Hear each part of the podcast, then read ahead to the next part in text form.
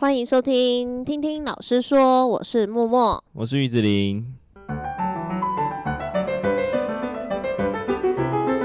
Hello，大家好。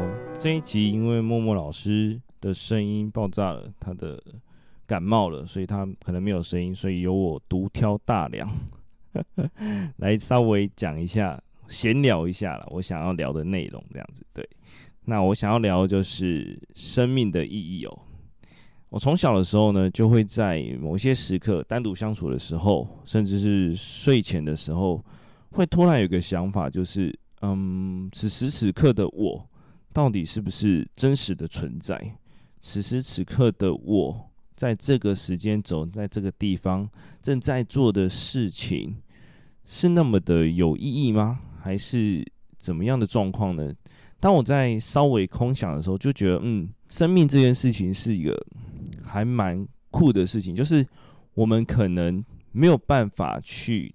了解到我们在生命的这一段周期，对于这个世界、对于自己、对于其他人，或是甚至对于未来的人，到底有没有存在的必要性，或是有其意义哦？那我一直到大三的时候，有读了一本书，叫做《大唐双龙传》，它有一段话，其实有点像是讲在生命意义的问题点上哦。他就说，呃。人因何存在？哦，存在本身有什么意义与目的？冥冥之中是否有主宰？每个人是否像扯线般，呃，扯线傀儡般任由命运摆布？生从何来？死往何去？生死之间究竟怎么一回事呢？那他其实就是在问说，我们这一段生命哦，最终的意义到底为何？那这件事其实是每个人，甚至很多学生在。周记上也会问的问题就是：我找不到我现在的目标，我找不到我现在生存的意义。那很多人都有这个问题嘛，甚至在刘轩的一一集的 podcast 有聊到 Being You 里面说的，他说人的意识其实不是是可以不是可以抽离的，它是没办法跟身体有所断开的。甚至呃有一个教授他在某一个时间点就是。可能是脑中风之类的前兆，他会发现他没有办法控制自己的身体，甚至于他在感受到他自己跟外在世界的时候是扭曲的状态，甚至是抽离的状态。那还有一集是他在访问许律，就是我们呃前几集很久之前有聊到的肌无力患者哦。他说他有一次陷入昏迷的时候，可以听到。呃，外在的声音，但是痛觉、视觉、可能味觉都失去了，但是他却是可以听到的。所以在意识这件事情跟生命的意意义上面，其实有相当的关联性哦。就是我们想的意识，跟我们以为可以感受到或是真正看清这世界的意识，似乎是有明显的区别哦。所以在 BU 里面的意识，跟在呃，许律里面讲的意识，其实在跨越生死那道门的时候，那那个意识似乎是不会存在的。但是我们很想要知道说，当我们今天跨越生死那道门，或是出生之前，要怎么看待这段生命哦？那一直到我最近看到的，呃，前一阵很久之前看到的《我是传奇》里面的威尔史密斯，它里面其实也有对于生命意义做一个探讨，就是他在最后一幕的时候。牺牲自己，去为了保护新的生命，为了保护我们所谓的疫苗而牺牲的时候，他才发现，原来他生活这么久，自己一个人的时候的最后找到了生命意义是如此。但也有可能每个人的状况不一样，因为生命意义这个主题其实是没有答案的，它是否每个人的意义都是不一样的。那最近最近就是，嗯，哦。看到的一本漫画里面，就是《弥留之国的爱丽丝》，又称为《经济之国的闯关者》。他在新的一部第二季的时候，他讲了一段话，他说：“遗憾当然多到数不计数啊，梦想、希望、目标未尽之事多到数不胜数。但人生不就是如此吗？活着就会有遗憾，回头看看痛苦，回忆更多。就算历经艰辛收获的幸福，也可能是转瞬即逝哦。”可即便如此，我依旧热爱我的人生，哪怕生命尽头，我也要遵循自己内心的活法，至少能做到问心无愧。他这里讲的是，在他的那个人生阶段，觉得，呃，他可能经历的生命上的一些经验跟经历都不是那么的美好，或是甚至多到都是自己不可控的，甚至是呃比较属于逆境的状态。这些情况下，我们去感知到的生命可能是很不美好的，但是他却可以依旧热爱他的生命，因为他相信未来他是可以活出自己的一片天的。这个是他所掌握的生命的意义。所以每一个人在看待这段生命，我很喜欢这段话啦，因为这段话其实也是激励现在此时此刻的我，可能未来可能很多东西都是可以去追求跟学习的。很常有学生就是问我说：“那你觉得你活着要干嘛？”我说：“嗯，可以学习很多事物啊，那是对我来说是非常有趣的事情。就是把自己不会的东西，把自己不懂的东西了解，甚至是使用到的情况，对于未来的人生是一件很有趣的事。所以很多人会问我说：‘诶，要不要去算命啊什么的？’我都觉得，如果他算得很准，那你要照他做的走嘛。”那如果他算的不准，那你又有算的必要吗？就是算命这件事情是很吊诡的，就是未来的事最有趣的地方在于未知嘛。如果什么都知道了，那你的人生不就都像一本日记一样，慢慢的翻开就好了吗？所以在算命这一块，其实我不是说很排斥，但我觉得是完全没有算的必要。就算算的，也只是准与不准，从未来来看。就算准了又怎么样？就算不准了，你要回去找他吗？也不可能嘛。所以对我来说是有点浪费的啦。那还不如去探讨未知，该相信的应该就是自己。对，那这时候很多听众们就觉得，嗯，那到底生命的答案是什么？那我最最最最最最接近此时此刻的我，应该是听到的是说，生命的意义的答案在于问题本身。对，他就是说，我今天嗯想要问你说生命的意义，其实我们生命的意义就在于追寻生命意义的过程。大家觉得哎，好吊诡哦？为什么是这样子？为什么是问题本身就是答案呢？因为我们每个人其实从出生到死亡，这中间可能就是学习、工作，然后人际关系相处之后慢慢步入那。你会发现哦，每一个生命的时刻都有你独处的时候，那个时候才是可以沉淀自己心情的时候，才可以去思考说，嗯，我未来到底要做什么？啊，我存在这世界上到底在干嘛？很常听到前阵，哎，前几集我们就聊到说，呃，有一句话这样说：如果大家都知道自己在干什么，这世界就很美好。的前提就是你了解自己。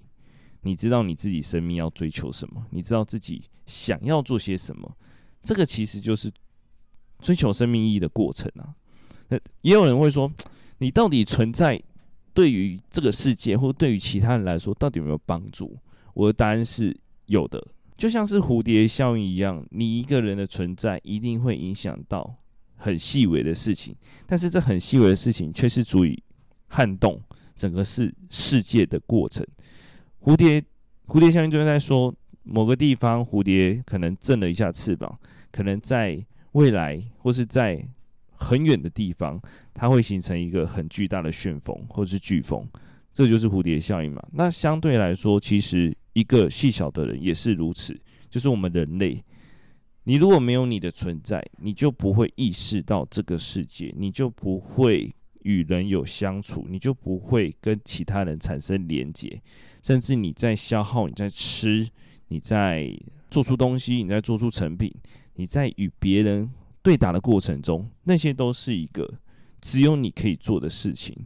如果你今天你的意识不存在了，在你建构的世界来说，就没有这件事情了。你没办法感受到这个太阳、这个星星，可能这个风、这个地板，甚至这片海、这片水域，对于你的感受来说。只有你是主体的时候，才会知道这些事情嘛。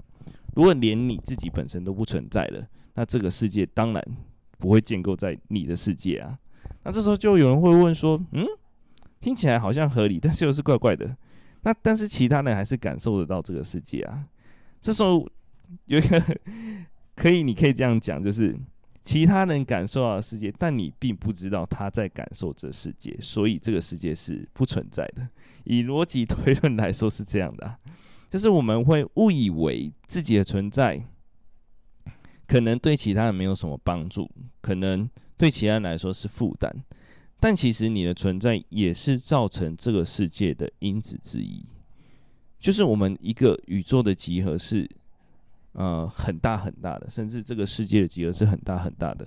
我很常说，就是每一个人、每个物品、每个物体、每个存在世上的东西，都是一个不完整的圆，所以我们是。透过自己的残缺跟别人的优点组合成这个世界的，所以如果你的这个圆不存在了，相对于这个世界来说，其实它就是一个很大的影响。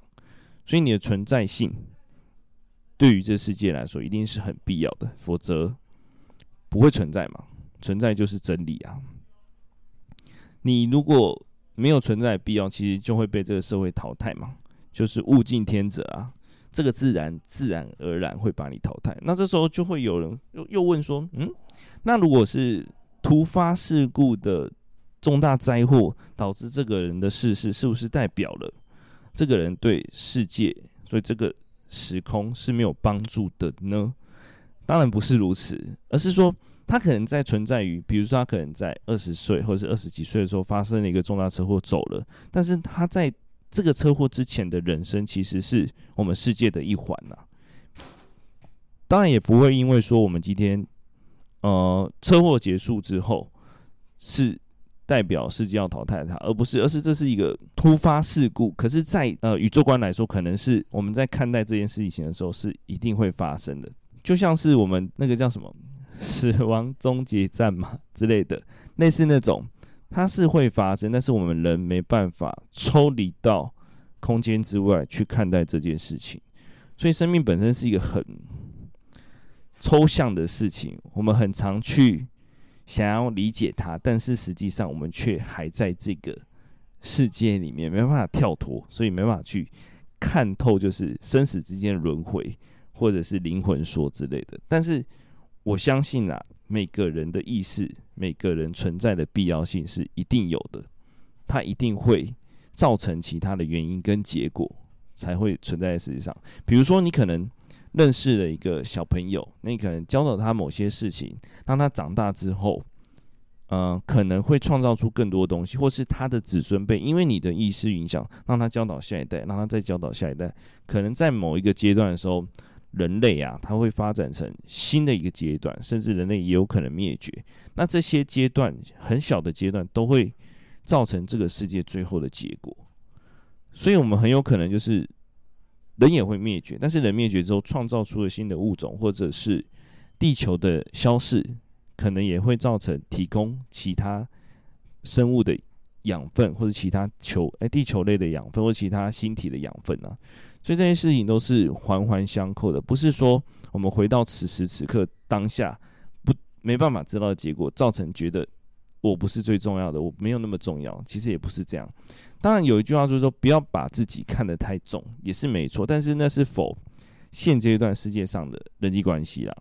但是在于你自己本身存不存在这件事，你还是最重要的，因为没有你这件事情，就没有办法从你出发去营造这个世界。很常有人会说，生死之间到底怎么回事？其实我们能掌控的就是这个当下，但是我们的思想会活在，就是脑袋会存在于记忆里面，对于未来可能有一些思虑，但是在此时此刻要做的事情，才可以改变未来嘛，才可以改变自己的前程，自己追寻生命的意义的过程啊。我们可以多看点书啊，多与人聊天相处啊，因为其实跟很多人聊天、讲话，其实也是阅读别人人生的一部分。因为自己只能过一段人生嘛，就算你们的呃求学经历再怎么的雷同，再怎么的相似，你们也不可能会是活成对方的样子。你就是你，所以我觉得，如果要探讨生命的意义，其实还要。透过与其他人的相处，或者是透过看更多的书，了解更多的故事，了解更多的过程，来了解更多的定义跟科学，我们才可以越来越看清这个世界。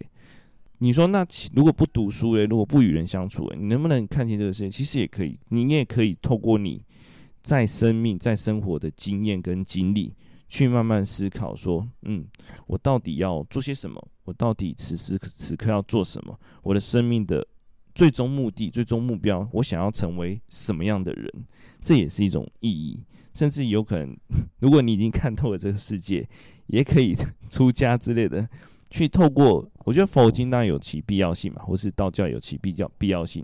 他们可能是跳脱于线下的规则，跳脱于我们所在乎的法律规范，跳脱于国家的规范，去取得、去看透、看清这个世界。因为很常听到他们说，嗯，色即是空，空即是色嘛。从空无跟有的过程中去看透这世界，他们会觉得说，嗯、可能我们在用的桌子、椅子、笔，那些都是虚无，都是人类定义给他的。那实际上，它真的叫桌子吗？或是你真的叫人类吗？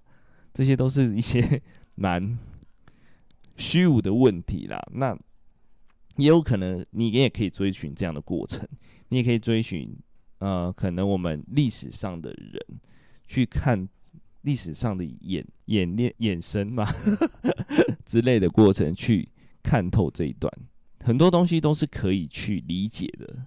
它不是漫无目的的产生，它不是莫名其妙的出生的，它一定会有一个过程，它一定会有一个，甚至虫啊，为什么他的一生那么简短，那他出生到底对这个社会有什么帮助？他可能只是在某一时间吞噬掉某一个会让这世界毁灭的东西病菌，有可能在某一时间只是传递的花粉，让这个花可以继续存在，让这个植物可以继续存在，让更多的生物可以去继续去吸取到这些养分。这些都是一个很细微的事情，但是它还是造成这个世界很大的结果，所以。人活在世界上，世界上一定有它的意义存在，一定有它可以做的事情。这是我认为线下的生命意义啊。当然，可能能活到四十岁、五十岁、六十岁，甚至在十岁个位数的岁的阶段来说，每个人都有自己诠释的方式与观点呐。但我还是很喜欢那句话，就是就算我现在过得再怎么的不好，我还是要热爱我的人生去。追寻我人生意义的过程，对啊，很常说，嗯，为什么去听某一些伟人说一席话，感觉像废话，但是又有其意义存在的关键就在这里，因为在他的人生阶段，他会把很多的问题总结成一个很简短的结论跟方式，可是那是他的智慧嘛。但是在你的智慧要怎么诠释这件事情，又是另外一回事。那这也是你生命的意义，你你对这个问题的解答。所以生命意义这题，其实有可能我在十年后再回来看这题，可能在二十年后再回来看这题，我又有不一样的方式。我可能觉得，嗯，呃，生命意义就是为了传递下一代有对的知识、对的想法。也有可能是我一直看去找到底是什么结论，这样子都有可能。只是端看你怎么去看这件事情，就像压力这件事也是一样啊。为什么有人可以在大压力的情况下才可以表现出他最好的样子？也有可能是他在诠释压力的方式不一样。他觉得，嗯，这个环境、这个时空、这个背景、这个情况下给我的压力是对我的助力。他觉得这件事是很很棒的，是一个很很。状况很好的环境，让他去做这件事情，所以压力的诠释也不一样。当然，就是我刚刚讲的生命意义也不一样嘛。有人可能觉得，哦，我就躺着过的一生就是我生命意义，那也无妨，因为那是你的人生，那是你可以做的事情。你可能觉得说，那这样不就对社会没有帮助？说不定他没有多做很多事情。从我们未来回来看的时候，也许他现在做的这件事情是对，他没有对这个社会造成更大的消消耗。跟破坏，很多时候我们创造一些事情，比如说创造一些科技，你可能从现在来看是很方便的，但是从可能未来的十年、二十年来看这件事情。比如说手机，现在手机制作那么方便，大家都要使用，但是这些手机的，嗯，损坏后的垃圾呢？它对于这个社会是个帮助吗？它对于我们来说是联系方便，可是对于这个社会来说，或是对于这个自然环境来说，或是对于这个地球来说，是好的一件事吗？这是我们可以去思考，很多事情都是很多面向的，到底好与不好，对与不对，都是个人的立场关系耶，大部分都是如此耶。这世界上最真实的面貌，其实我们都没办法看得清楚，甚至我们就像我刚刚讲的，诶，它有可能是一个游戏世界。我们常常说人生 online 嘛，它是不是究竟是不是一个真的是游戏世界？我们只是被登录的一个生命体。真的在玩我们现在生活的，有可能是一个机器人，有可能是一个不一样的生物体。他觉得，诶，人类这游戏很酷，他怎么会有那么多情感？他怎么会有那么多的付出？他怎么会有那么多的转折？那么多的故事？那么多的挫折？那我我从我从头到尾都觉得说，嗯，这些作者其实有时候也蛮有趣的。怎么，诶，我那时候怎么会这样思考？我那时候怎么会这样做？怎么会去破坏？怎么会去？觉得不舒服，或者是觉得后悔，那些都是一个生命的过程，那些都是生命的意义的其中一个分子。所以，呃，就算我们现在你可能在学生时代完全没有目标，每天浑浑噩噩的度日，那也是一个生命的意义，因为它终会在某一时刻或是某一时间点让你顿悟跟觉醒。你可能会选择去做更多事情，你也可能选择持续下去。你可能选择去做更坏的打算，就是可能耍得更废啊，吃得更少啊之类的，那些都是你诠释这世界的关键啊。所以，我们很常就是有一些什么环保人士啊，有一些像最近的生命的议题，就是狗狗、猫猫在不能安乐死的情况下，造成生态的浩劫。那到底安乐死这件事情是不是正确的？那我们取消之后又要怎么做？是建造更多收容所呢，还是提让所有人都领养一只呢？那些都是一个议题啊。那这些议题在探讨过程中，其实也可以慢慢看见生命的意义。因为狗狗、猫猫存在于社会上，鸡鸭鱼肉生在 生在于生社会上，存在于这个自然中。那到底存在必要性是什么？也是可以我们可以反思的。所以。嗯，如果你真的很想要知道生命意义，我觉得就是过好当下的。现在我答案就是过好当下每一刻，去追寻，去找出答案。这个过程是线下的生命意义。那如果你觉得哦，我已经很老了，可能已经看到更多东西了，也许你有你的观点，你也可以持续的去看待或者去认知这个世界。这个只是我现阶段的答案。但也许每个人在看这件事、这个世界的时候又不一样嘛。我觉得这这个问题本身就是一个很酷的，它就是一个超级深论题，它就是没有一个固定答案，但是可以给学子们，也是可以给大家去反思跟思考的一个重点，也蛮酷的一个议题。这样，那我们今天的议题就到此为止。一个人聊真的很难聊到很久，但是两个人聊可以聊很久，所以希望我们的默默老师可以赶快的恢复他的喉咙健康，然后。搭配起来才比较有趣，要不然这集其实没有什么笑点，都是 我自己在瞎聊。好的，我们今天的节目就到此为止。那最希望听众可以追踪我们，并给我们五星好评。有任何的评论跟想法都可以留言给我们。谢谢大家，拜拜。